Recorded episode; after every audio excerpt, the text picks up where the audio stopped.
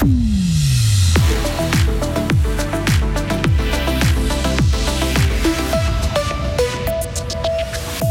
Faute d'endroits pour accueillir les concerts, le Rocos Arène annule son édition 2023. Par manque de bénévoles notamment, le slow-up de la Gruyère pourrait définitivement disparaître. Et puis la grippe aviaire gagne le canton de Fribourg. Les risques de transmission à l'homme sont très faibles. Demain, des nuages, des rafales de vent, de la neige à 1300 mètres. Voici le journal de Lauriane Schott. Bonsoir Lauriane. Bonsoir Rio, bonsoir à toutes et à tous. L'Eurocause passe à la trappe cette année. Les organisateurs du festival Broyard jettent l'éponge pour cette édition qui était déjà incertaine depuis quelques mois. Ils n'ont pas trouvé de site adéquat pour accueillir leur manifestation en 2023, Delphine Bulliard. De Fribourg à Épalinges et de Payerne à Glettrans, en passant même par la place du Molaison, aucun lieu étudié par le conseil de fondation n'a trouvé grâce à ses yeux pour accueillir la 31e édition cet été. Le lieu dit Le Cigognier à Avanches n'a pas non plus convaincu les organisateurs. Ils avaient pourtant reçu l'autorisation en septembre dernier des autorités vaudoises de s'installer sur ce site. Mais le conseil de fondation écrit dans son communiqué que l'accord est tombé trop tardivement pour monter l'édition 2023 à cet endroit à cause de contraintes archéologiques et autres exigences structurelles.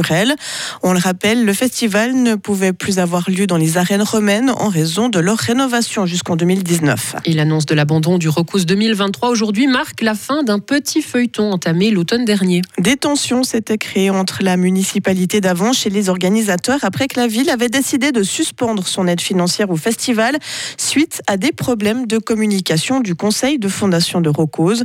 Une enveloppe de 100 000 francs toujours suspendu selon ce que nous a indiqué le syndic aujourd'hui, mais une somme qui pourrait être à nouveau attribuée en fonction du projet et du lieu, bien sûr, que choisira Rocose pour sa prochaine édition.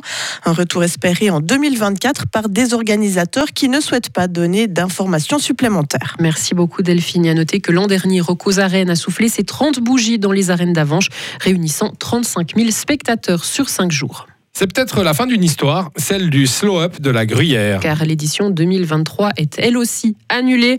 Les organisateurs jettent l'éponge car ils ne trouvent pas suffisamment de bénévoles et de soutien de la part des autorités régionales pour faire en sorte que la manifestation ait lieu cet été et peut-être les années suivantes. Véronique Eby, présidente du comité d'organisation. Le Slow c'est une manifestation qui est entièrement gratuite. Donc, elle est exclusivement financée par les, les soutiens de sponsoring et par les soutiens euh, institutionnels.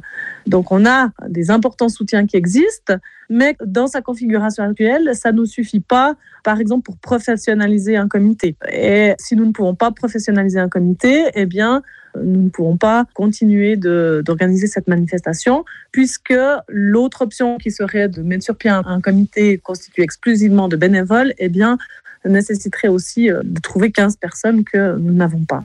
Et le slow-up de la Gruyère pourrait définitivement disparaître. La dernière fois qu'il a eu lieu en 2019, le slow-up avait attiré 25 000 personnes. Après les cantons de Zurich et de Neuchâtel, c'est au tour de Fribourg de faire face à des cas de grippe aviaire. Le virus a été détecté au bord du lac de Morat. Deux mouettes porteuses du H5N1 ont été découvertes et la présence de la maladie dans le canton de Fribourg n'est pas totalement surprenante. Grégoire Setter est le vétérinaire cantonal. Le virus est très actif actuellement. Il est dans la faune sauvage sur les lacs suisses, donc il est là.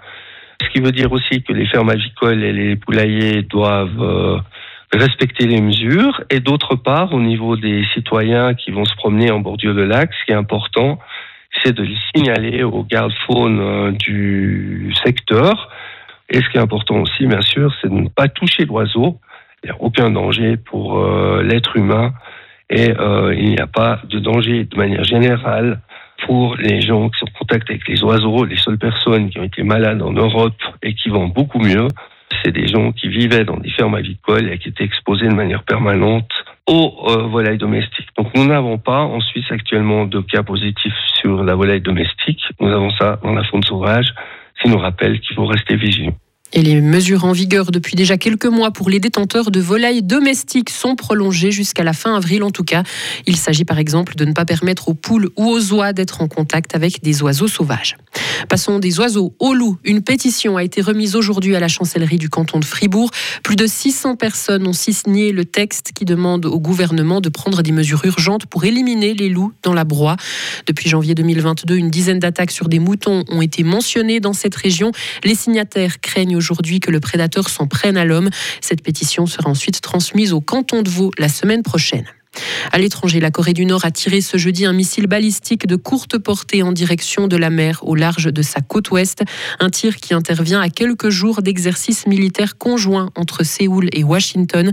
Les États-Unis et la Corée du Sud doivent lancer lundi leurs plus importants exercices en cinq ans, des exercices de défense, sauf que Pyongyang les considère comme des répétitions générales à une invasion de la Corée du Sud ou un renversement de son régime.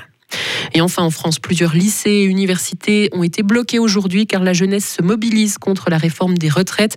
Une vingtaine d'universités sont concernées, des centaines de lycées aussi. Une autre manifestation plus large a eu lieu cet après-midi à Paris ainsi qu'à Lyon.